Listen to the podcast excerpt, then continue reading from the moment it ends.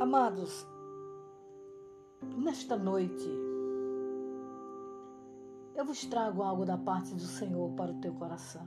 Que se encontra no livro de Joel, no seu capítulo 2, no seu verso 1, parte A, que nos diz: Tocai a buzina em Sião e clamai em alta voz no monte da minha santidade. É extraordinária. Quando Deus, ele fala a Joel, aquele servo abençoado. Porque aquele povo estava passando, queridos, uma caristia muito grande. A praga, junto com a seca, destruía tudo.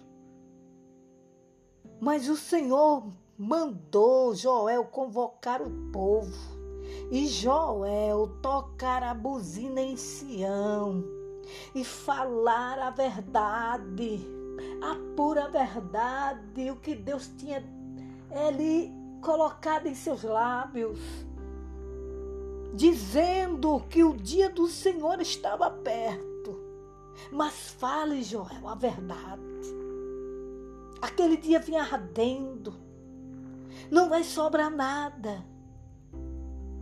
Se hoje está difícil, imagine naquele dia. A terra está em desequilíbrio.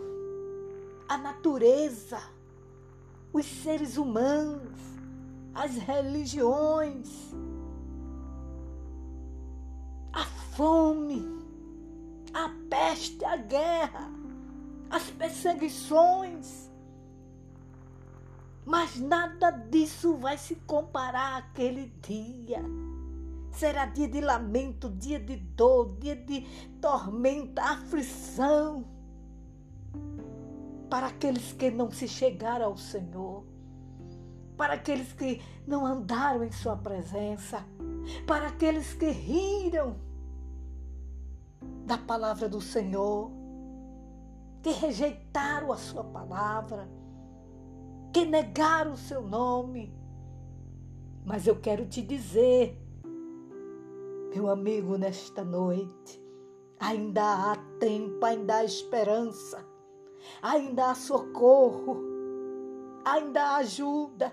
A porta da graça está aberta, corre para Ele, aceita Ele como Salvador. Ele é o caminho, a verdade e a vida, e ninguém vai ao Pai a não ser por Ele. A porta é estreita, o caminho também, mas é esse que vai te levar à vida eterna.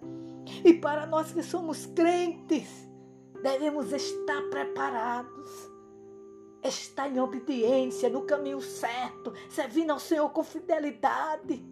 Porque não é brincadeira, não. Esse dia vem ardendo e vamos tocar a blusina e dizer que o Senhor salva, cura e batiza e leva o homem para o céu. Que Deus em Cristo vos abençoe. Receba esta palavra e pregue o Evangelho, mas pregue a verdade. Amém? Que Deus abençoe.